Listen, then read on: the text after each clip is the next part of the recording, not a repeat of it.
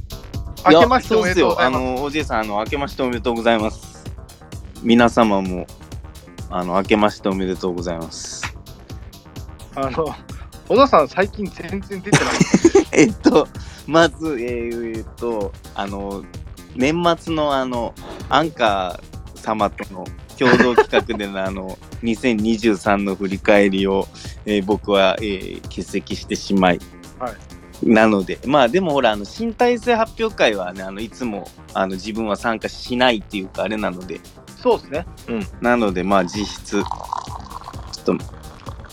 いい音します、ね。あ、焼 ちょっと焼酎のお湯割り作ってて、ちょっと、は、い、いい音します、いい音します、ごめんなさい、めちゃくちゃ眠いんですけど、ちょっとなんとか頑張ります。なんでね、いや、うんとね、ちょっと最近ね、さらに朝の仕事早く来てね、ちょっと。ごめんないさえい。いえ、大丈夫、大丈夫でちょっす、大丈夫です。いや、大体あの、今回やろうって言い出したの僕なんで、大体。ありがとうござますあいえいえまあまあ、でもありがとうございます、本あ当のに。ー、ちょっと、おじえくんとも話したいなと思って。そうですね。12月ぶっちしたんで。 ごめんね小田さんがその、なんか、ほんとごめんなさいって。だから、あれっすよ、年末年始のやっぱ特番って一番あの聞いていただけるのに、はい小田さん出てないから、今あの、ステイポンのポッドキャストのランキング、あの上位、小田さん全部出てないっすよあ え、今、上位ってどうなってんのいや、やっぱ年末年始の特番的なやつがやっぱり聞かれるんだなって感じあですか、ね。それをじゃあそんなにうんえっといっぱい聞かれたわけそれってあの何年末その振り返りとそう新体制発表会のやつがあり3つぐらい分かれてたっけそう、ちなみにあの小田さんとこのステップオン、スペースとポッドキャストでやり始めてから、まあ大体2年ぐらいです。うんうんで、その前にちょっと、昼の部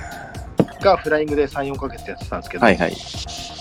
歴代で1位が、うん小田さんの欠席した2023年までの総括がもうダントツ1位おーいこの前のやつかいはいナンバーワン俺いないのかよです。いないです。ちなみにナンバー2もいないです。ナンバーツー何ナンバー2は、えっと、だから新体制発表会のおいワンエピソード。おいもう俺いらないじゃんもうどう考えてもこれ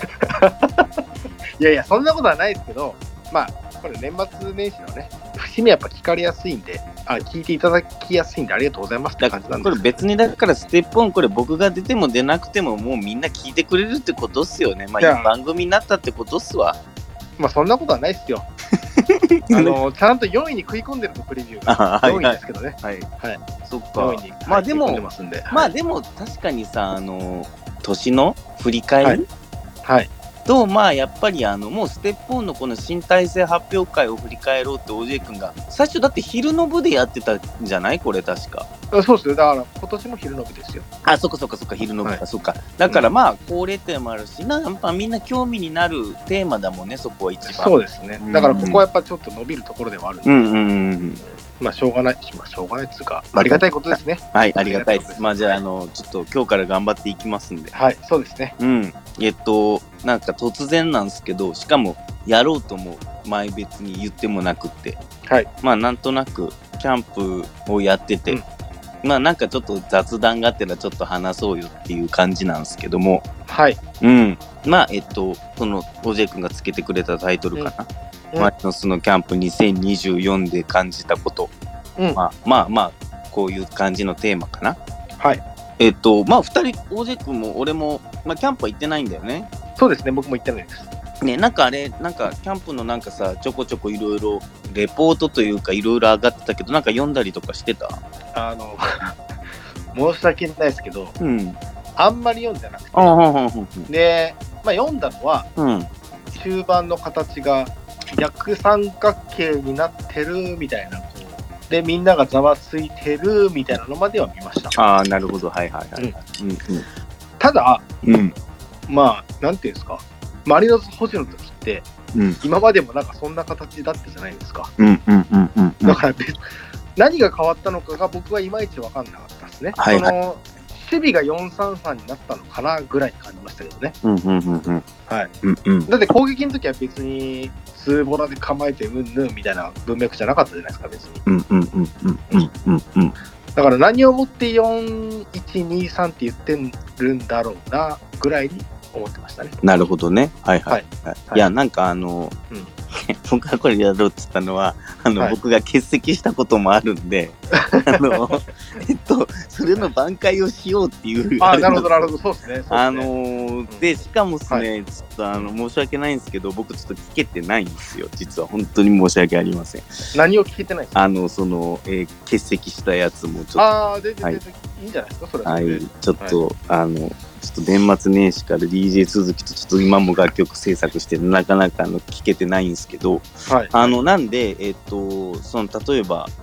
アンカーの時は3人で、2023年の、まあ、振り返りを、どういう、こう、話をしたのかとか、はい。まあ、ちょっと身体性発表会でどう感じたかとかっていう、ちょっと話は僕は聞いてないんですけど、はい。ジェイ君はなんかどうだったその2023年の振り返りというか、こうオジェイ君が司会進行役で聞いたって感じなのかな自分も話したって感じ、その23の振り返りっていうのは。まあまあ、なんか、田原総一郎的な立場で話しましたけど、え、それはあの人の話うん遮った途中で話すってやつかな。そうそうそうそう、そんな感じですね、多分。 うんうんでも、まあ、あんまり、そんな線食ったこと言わないみたいな感じですかね。 あなるなるほど。皮肉ってるね、めちゃくち ゃ。あーいやいや、はい。いや、なんか、あの、自分はね、こう、うんうんまあ、23終わって、まあ、はいまあ、優勝はできずにと。はい。で、まあ、なんか、まあ、ステップオン、このステップオンずっと聞いてくれてる人は、まあ、はい俺らの中でずっと話したけど、まあ、いわゆる去年の川崎戦から、負けてから、うんまあ、いわゆる、いわゆるちょっとローテンポで押し込んでいく相手のブロック守備に対して、はい。まあ、そういう戦い方をチャレンジしてきたと。はい。で、その時に、お、おじゃくんがその言ってた通り、うん相手のブロック守備に対して、例えば、うんキーボーの方が一列上がって、もういわゆる逆三角形になって433化したり、うんっていう、で、まあ、例えば、その右の、えーうん一つうちのレーンとこにケニーが入っていったりとかって言って、うんまあ、実う質んその相手のブロック守備に対して、まあ、いわゆる433に近いように、っていうか433で考えてるような考え方、うんそれをローテンポで押し込んでってトランジション少なくしてって、やっていこうっていう戦い方はその別に去年の最終盤っていうか、そこからまうあチームとしてチャレンジししてたじゃい。ないかって話はステップオンでしてたと思うし。はい。ね。で、うんうーんなんか、まあ、それもここで話してたけど、まあもちろん、うん怪我人があったっていうのもあるし、俺はなんとなく、ちょっとまあ、やっぱりこう、試合続きっていう、まあ、ケビンの狙いもあったと思うけどね、いろいろやり方としては。うんただ、なんとな、くこう、うん見てて意思疎通もだし、うん。正直サッカーとしての、まあ、バランスもむちゃくちゃというか、うん。まあ、発揮士って奪われたらうん、優位性もない、まあ、うんどこでコンビネーションするかっていう選手同士のなんかこう、感じもない、常に迷ってるように見える、うん。うん、受けてどうするかっていうのもない、奪われて、優位性も押し込めてないから、うん致命的なカウンターを食らうような構図になるっていう、まあ、パターンが続いてたかなっていう感じだったと思うんだよね。うんで、そこから、えーリーグ戦で言うと、まあ、札幌戦かなからは、はまあ、もう神戸、神戸に負けてからか。うん。うん神戸に負けてからは、ちょっとその戦い方をケビンも、まあ、リーグ戦においてはちょっと放棄というか、まあ、とりあえず、うん、まあ、現実を見て優勝を見るにはもう負けれないからってことで、うん。どっちかといったら、攻守に、まあ、相手に合わせるような施策というか、うをん講じて、ちょっとオープンな戦いに持ち込んで、はい。まあ、ブラジル人のスリートップのうん。威力で勝っていこうっていう戦い方にちょっとリーグ戦は現実的に変えたかなっていうふうには見えて、はい。うん、まあそこでちょっと勝ってきてって感じはあったけど、でも ACL の方は、うん。まあ相手もそれでも前に来ないからどうしても構図的に。はいはいはい。だから ACL はその中でも2試合あったかな、そのブロックの中で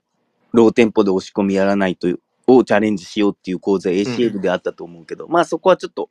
やっぱり変わんなかったかなっていう感じはあったよね。うん。で、最後のシャントン戦だったかな。最後の最後か、最後の試合か、はいなんかケビンラストマッチ。あれも同じ構図だったんだけど、うん。自分が見てて、まあ超助かったなって思ったのは、うんシャントンが、まあ、マンツーマンだったっていうとこだったなと思ってて、うん。うん。うんまあ、逆に今年の戦い方は、マンツーマンに対して、どうやって自分たちで、マンツーマンっていうのを認知して、自分たちで判断して、自分たちでこう攻略していどうやって攻略していったらいいかっていうのは逆に23年やってきた戦いのおかげだったかなと思うんだよね。うんいわゆる、うんまあ、いわゆる J リーグのトレンドにも近い感じ今までの近い、ちょっとマンツーマンに近いハイプレスで来るような形に対して、まあ、引きつけてやったりとか、マンツーマンを利用してスペースを動かしてスペースを使う、まあ、ウイングの斜めの動きだったりとか、うんうん。まあ、うんそういうのが、まあ、効果もあって、まあ、シャントンがマンツーマンだったから、そこは、相手が5バックだったけど、5、4 1に近い感じだったけど、まあ、うん大量点を取って、まあ、今シーズン終わったかなって感じだったんだけど、うん。まあ、自分の中では、まあ、結局、ブロックに、ブロック守備、相手のブロック守備に対して、まあ、はいしかもまあ、去年のテーマ、全方位で、うんどうやってその、トランジション少なくして、まあ、ポゼッションの次に向かう道っていうのかな、のテンポで押し込んでいくかってとこは、正直言って何もほとんどできずに、うん。消化不良のまんま終わったかなと思ってて、うん。で、まあ、24ね、その次の年は、まあそこにチャレンジするのかなとうん。うん。いう自分の中でちょっと予想はしてたんですよね。はいで、はいそれも自分が欠席会の時にどんな話したかわかんないけど、まあ、はい俺はね、ケビンうんで予定で行くと思ったとこを、うん。まあ急遽中国に行くことになっちゃって、うん。で、まあ、やべえなと。うんで、まあ、残り、その、もうね、2月にはもう始まるし、うん。まあ、いわゆる監督の選定っていうか、そんなに時間かけられないじゃないですか。うん。現実のこと言うと。うん。で、なんとなく、フロントのコメントとか、うん。まあ、その後、ね、すぐに QL 監督になるんじゃないかみたいな話も出て、うん。で、まあ、QL 監督になった時のコメントとか、新体制発表会のとか見てて、とりあえず、そのみんな個々のいい悪いとか感想とかを置いといて、はい。まあ、今のとこフロントは、うん今のマリノスの、うん。まあ、名実ともに言ってるうん。アタッキングフットボールっていう戦い方を、うん。まあ、その看板も、まあ、実、実の部分、去年までやってきた戦いを、まあ、まずは継承するうん。うん。まあ、いわゆる去年の戦い方も、ある程度満足はあるというか、そこは継承していきたいっていうのが、まあ、あるんだろうなっていうのは感じたんですよね。うん。ね、なので、まずそこに基づいた監督を選ばないとダメだと思うし、はい。で、そうなってきた時に、ある程度、自分たちのことを知ってるというか、うん。理解してくれる人じゃないと逆にダメだなっていうとこは多分あったと思うんですよ。うん。はい。フロントの中で。はい。で、まあ、もちろんそうなってくると、ボスの系譜でもあるというか、もちろんコーチもやってたし、はい。まあ、尊敬もしてただろうし、で、そうなった時に、まあ、マリノスのことを、ある程度知ってくれ、知ろうとしてくれる人であると思うし、間違いなく。はい。まあ、そういう人選を、まあ、連れてきたんだろうなって感じだったし、うん。まあ、キュエルさん監督が来た時のコメントも、まあ、そういうかんコメントのこことをしてたから、はい。まあ、だからそういう、まあ、方針でいくんだろうなっていう自分も予想して見てて、うん。だからそうなった時に、やっぱりマリノスが、この、キャンプ、うんで、やっぱチャレンジしないといけないのは、やっぱ自分はまず、こう、去年、ほとんど消化不良で完全にね、うん。 何もできなかったって言い方は良くないけど、消化不良で終わってしまった、やっぱこの相手のブロック守備に対してのローテンポの押し込みっていうのは、やっぱこう、キャンプの中で時間かけてチャレンジしていく一番のこう、選ぶとこなんのかなと思ってて予想してて。はい。で、まあ、なんとなく記事を見て、自分はキャンプっていうか行ってないんで分かんないんですけど、はい。はい。まあやっぱりそこをやってくるなって感じがしてて、で、うん。まあなんか、システムで433がどうかっていうのは、まあとりあえず置いといて、はい。まはあい。去年もいわゆる戦う時になったら、OJ 君が言ってみたいに433化するってのは別に、まあサッカーのまあ普通の話だと思うんだけど、うん。まあ結局さ、その、俺はまあ別にそのシーズン、結局さ、なんかキャンプってさ、うん。やっぱさ、マリノスもどのチームもそうだけど、うん。やっぱ新しいことにチャレンジするっていうのが大事じゃないですか。うん。なんていうのかな。やっぱりこう、新シーズン始まって、うん。こう、わざわざさ、まあ、その寒さ、温度差の問題もあるけど、わざわざさ、違う土地にみんなで行ってさ、うん。こうやるっていうのは今年初めて新規一点やっていこうっていうさ、うまあんそういう気持ちも含めて生み出すために、やっぱ必ずどのチームも新しいチャレンジっていうか、新しい試みをするわけじゃないですか。まうあんキャンプの時しかもちろんできないし、うん。それによってこう、今シーズンまた新しいくね、シーズンだっていう風なやっぱ気持ちにする、向かわせるっていうことも大事だと思うし、だかだらマリの、ノスが、俺はわかんないよ。その別うにん、そんな決め打ちする必要もないから今あれなんだけど、うんまあまずちゃんと433っていうシステムというう、んその意識の中で、まずこの店舗の押し込みをちゃんとやっていく。で、去年時間がなくて全然取れなかったコミュニケーションだったりとか、うんそういう時間にとにかく使っていこうかなっていうのは、まあ、なんとなく至極当然というか、まあ、順序で言えば当たり前かなって気はすんのね。うんううんん、だからなんか、その、その中でさ、守備だって新しい試み、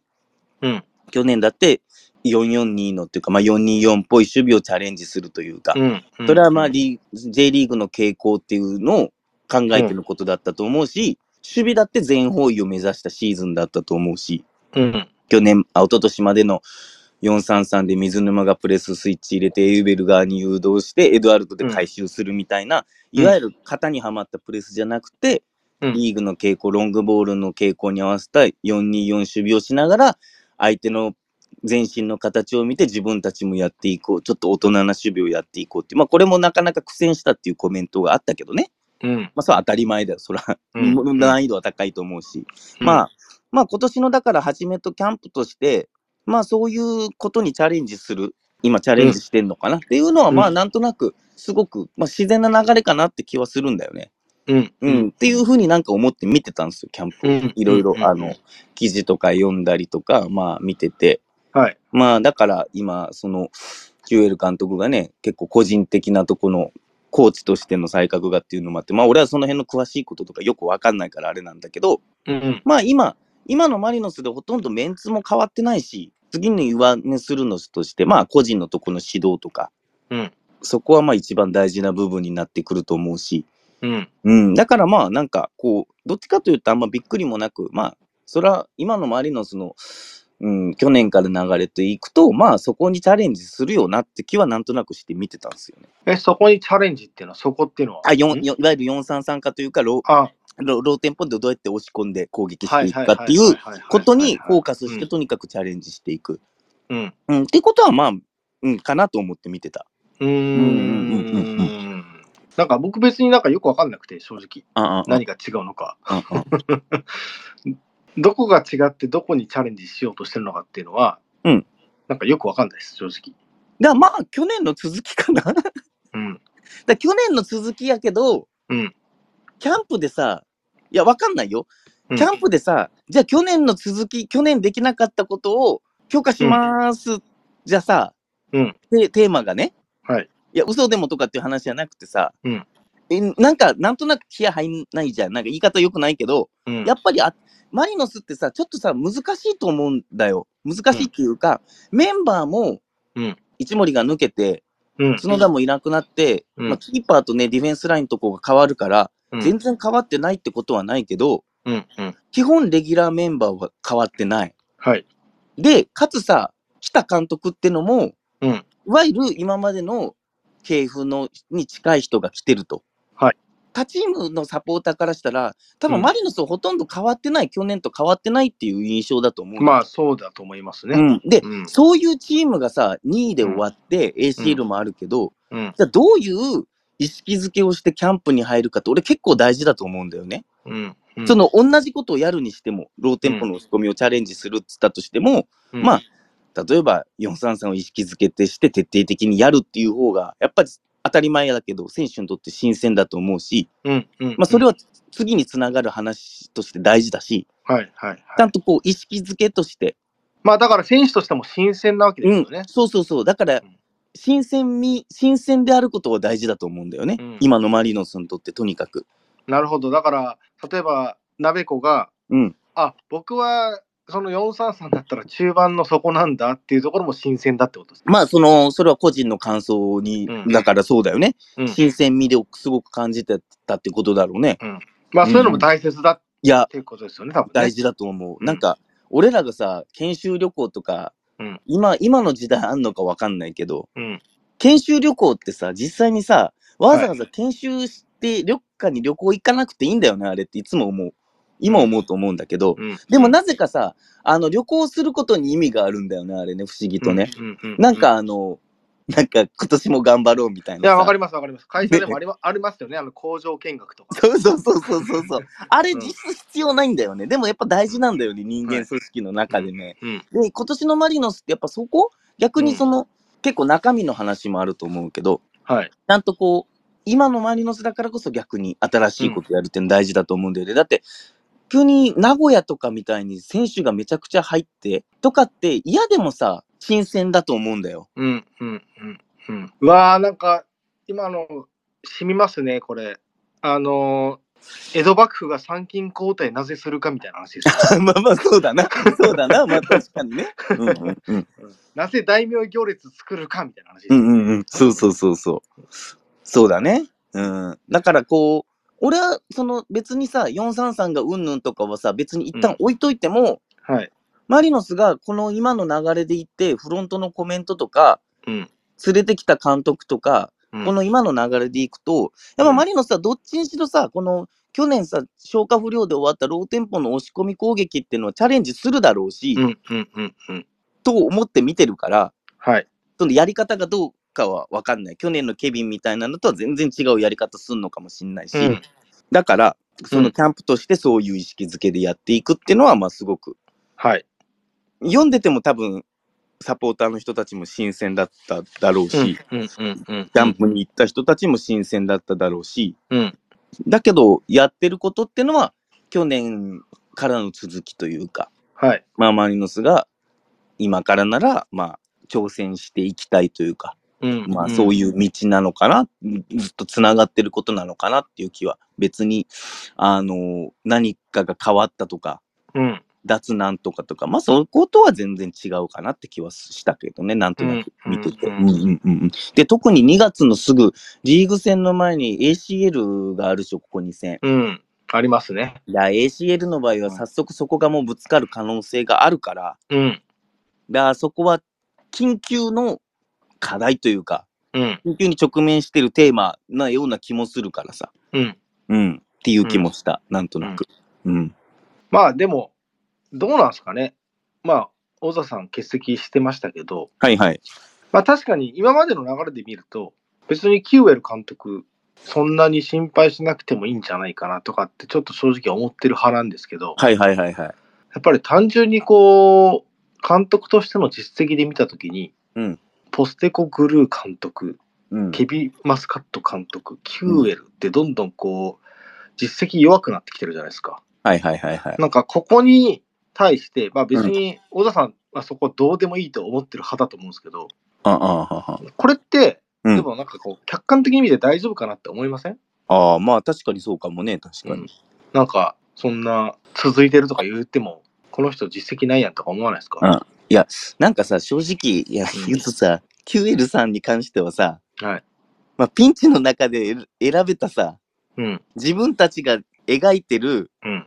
その中で選べる、うんもうめっちゃ数少ない中で可能性がある人やったっていうことやったと思うよ。 ああ、なるほど。なんかね、うん。もう時間ないしさ、みたいな。ああ、まあね、確かにね。ケビンが辞めるってなってからも、やべえ、えやべえっ。てなって、うんでも、いやー、これをさ、つながりでいける人、今の自分のさ、うんいわゆる俺らのサッカーを継承して、さらに、ねえ、次につなげてくれるっていうか、っていうか、自分が俺らのこと知ってて、その、ボスとかケビンのことを理解してくれてるって思いつく人が多分ほとんどいなかったと思うよ。うん。だからもうそこはさ、なんかこんないいこと、その路線でフロントで行ってる以上さ、うん。うん。うんまあもうん成功も失敗もクソもない状態だと思う俺は思って見てるから、はいはいはい。だからなんかちょっとあのそこに関してはもうちょっともうちょっとあのなんかなんだろうね仕方なかったんじゃないかなって気はしてる。で、もう一個あって、うん仕方ないにしても、うん、じゃあここでオーストラリア路線第一章噛んでもよかったんじゃないかみたいな。ああはいはい。うん。なんかその、ね、小田さん聞いてない年末の回でもあったんですけど、うんうんそもそもポステコグルーが辞めるときに、うんうん一回ちょっと、あのーコンサル的な立場のシティからは、うん。別の打診があったみたいな、別路線の打診があったみたいなところを蹴って、ケビン監督にして、まあ、うまくいったわけですよ。うん、うん、うん。っていうのが、まあ、一応あったらしいんですね。うん、うん。知ってる、知ってる。なんか見たい。じゃあ、それ、今回やめてもよかったんじゃないのとかって思っちゃったりしたんですようね。ん、うん。まあ、やめなかったんじゃないだから。やっぱやめれないんですよね、でもうね。んまあ、なんか、なんとなくそこの成功もあるだろうし。うん。でさ、やめるならやめるでもうちょっと心の準備とかリサーチとかも欲しかったと思うんだよ。 ああ、まあ、そもそも時間がなかったっていうのは。多分ね、フロントの方にね。そうですよね。いや、なんかさ、そんなにね、何でもきろ、きれい事とか理想論でもない気がするよ、俺思うけど。はいはいはいはい。だって、さ、言うてもさ、ヨーロッパのさ、うん。そんなさ、一流クラブのさ、ヨーロッパっていう血のりでやってるわけじゃないからさ、まずさ、うん、うん、そうですね。大体よ、うんまず大体さ、そんなん選べるのも、そんなって話でしょ。うん。確かに。で うんそのさ、CFG がうんぬんつったってさ、うん明らかにさ、またこの優劣とは別にさ、うん。また J の傾向とさ、うん。そのいろんな国の傾向によってやっぱちょっと違うからさ、はいはい。やっぱ J の傾向っていうのはある程度理解もしないと、うだんからさ、そのさ、CFG がどれだけさ、その J のことをさ、うん。そのもう理解してるかっていうのは、それ俺には分かんないけどさ、だかうん。らまあ、フロントはフロントなりの自負もあるだろうし、ここまで来ると。はいはい。まあ、だから、うん その言う通り選ばなかったんじゃないかな、OJ 君のその話の続きで言うとね。うん。うん。うん、で、なったんじゃないかなって気はするけど、うん。あんまりそんな綺麗だと、綺麗な話とかではない感じはするけどね。まあだから、そこに怖さはありますよね。うん、そのまあ僕はそこも含めて楽しみですけど。うん、そうだね、そうだね。まあ、なんかさ、いや、なんか、うんまあ、誰選んでも怖いからさ、その辺はまあね、実績ある人選ぼうが。うん、まあ、あとはでも、マリノスにもいたし、まあ、J のことをよく知ってるハッチンソンがいるってのは、まあ、でかいと思うけどね。うん。うん。うなんか、うん最近他のチーム他の J のチームとかでもさ、はい結構有名だとか結構じ、実績があると言われるうん外国人監督がき来たりとかさ、うんポゼッションのことやってたりとかでうん見てた時に、うん。なんとなく、う。うんんまあ難しいというか壁に結構ぶつかってたりすることも多いじゃないですか。まあそうですね。でなんか俺ってそれって、うん。それってねなんかサッカーの中における難しさもあると思うんだよね。もちろん、はいヨーロッパの中であるスタンダードをどうやってうん。今いる日本人のたちにチームに根付かせるかっていうのもあるしうん。でよくなんかそこだけ俺フォーカスされるんだけどうん。なんか結局さその来た外国人監督もうん。と日本人選手とかコーチとかさ、うんまあどれだけ結局さコミュニケーションといってお互いがさうん。その尊敬尊敬し合えるというか関係にできるかってとこが結局俺は何回っても一番大事だと思うのよね。はい。だから間にさ、どんなコーチがいるかとか、どんなその潤滑っていうか、橋渡しになれる選手がいるかとかさ、うんあと、これはさ、選手のプライドもあると思うから、お前ら教えてやるよみたいな、全然全開だと、俺はもう難しいと思うし、うん。うん。だからさ、これがさ、なんかこう、ヨーロッパからさ、極東の地に来る難しさっていうのは、今の時代でもあると思うのよ。うん。だから、その日本人側の、それもあると思うし、来る側の性格とか、うん。またフロントの準備体制とかさ、うん。コーチとか、そういうのもいろんな要素が絡んでくると思うんだよね。うん。そうですねう。んうんだから、なんか、一つのサッカーの要素だけでは、ちょっと俺はあんまり捉えてないんだけど、この辺は。うんなんか、やっぱりさ、外国人とさ、音楽とかでもそうなんだけど、コミュニケーション取ってるとさ、うん。時々超ムカつくやつとか、超難しいやついるんだわ。うん。マジで。なんか、こっちもプライドあるしさ、はいあの、日本に来てやってるからさ、みたいな感じのさ、エージェントとかいるんだけど、もう国どくんなって感じなんだけど、うん。金稼ぎで来てんだろ、お前みたいな全開のやつもいるんだけど、はい。逆にそうじゃない人とかもいるし、こっちが行く時もそうだけど、うんやっぱりそういうとこもすごく大事になってくると思うから、うん。だから外国人監督を連れてくる、まあ日本人監督もそうだと思うけど、うん。で逆に実績があるとか実があるっていう人ほど本当に分かんないと思う逆にうん。うん。どう転ぶかとか、うん。だからマリノスにだってこれがどうなるかっていうのは正直分かんないよでなんかうん。まあまあど失敗するど失敗っていうか何が失敗かわっていうのはちょっと分かんないけどうん。まあそういう可能性だって十分あると思うんだよねその QL さんでっていうことも含めてうん。うん。うんうんううんんうんまあと感じてるけど俺は何かうん。うん。言うとまあ確かに、多分マリノスがアンジェ連れてきてから、うんヨーロッパでそれなりの実績とか残してる監督とかって、あなんか起用されやすくなったとは思うんですけど、あえっとえっと他の J クラブで。ああそういうことねはいはいはいはいはいはいまあ別にアンジェがきっかけじゃないと思いますけどね。うんうんうんうんうんうんうんまあ確かにね、あまあうまくいってる例見ないですよね、正直。まあマリノスぐらいじゃないですか。あとはその後も大事だよねうん。今年とかレッツとかはまたちょっと注目なんだよねはいはいはい、はい。選手の補強もしてるしはい。新しい監督になってまあ一応なんか歩行路線みたいなのあるけど、はい。まあなんとなく目指してる思考してるサッカーもまたなんか全然違いそうなのかちょっともうよくわかんないんだけどうん。選手は変わんないわけじゃんはい。どのチームも基本的に、うんなんかいろいろどういう監督のいきさつがあって変わるにしてもさうん。選手は基本的にさ前の監督の下でやってきたとか前の前の監督の指向性でやってきて集めてきた選手の中で、はい。その全然違うまた違う新しい監督が来てっていうそのなんかなんだろうずっとその繰り返しうん。みたいなのは結局何,、何か生むかって言ったらやっぱ難しいと思うしね。うん、そうですね。うん、だからこう、でそうやってさまた新しい監督になってきてその監督に会うための選手を連れてくるってなってくるのが結構俺 J の傾向として多いと思うんだけどはい。はい。まああれって実際的にその年は成功するのかもしれないけどうん。まあそれがずっとなんか積み重ねて生んでいっていくかっていうわけでもないしだかうん。ら結局何かその今の新しいこと監督になってチャレンジすることによってまあもちろんさ、そのなんだけどこどうしてもここが足りないよねってなったらだからこの選手入れないとダメよねじゃ多分何も変わんないと思うし、うん。うん。うん、まあこれはなんとなく J の傾向としてあるかなって気はするから、うん。うん、まあだからそういう難しさもあんあんのじゃないかな。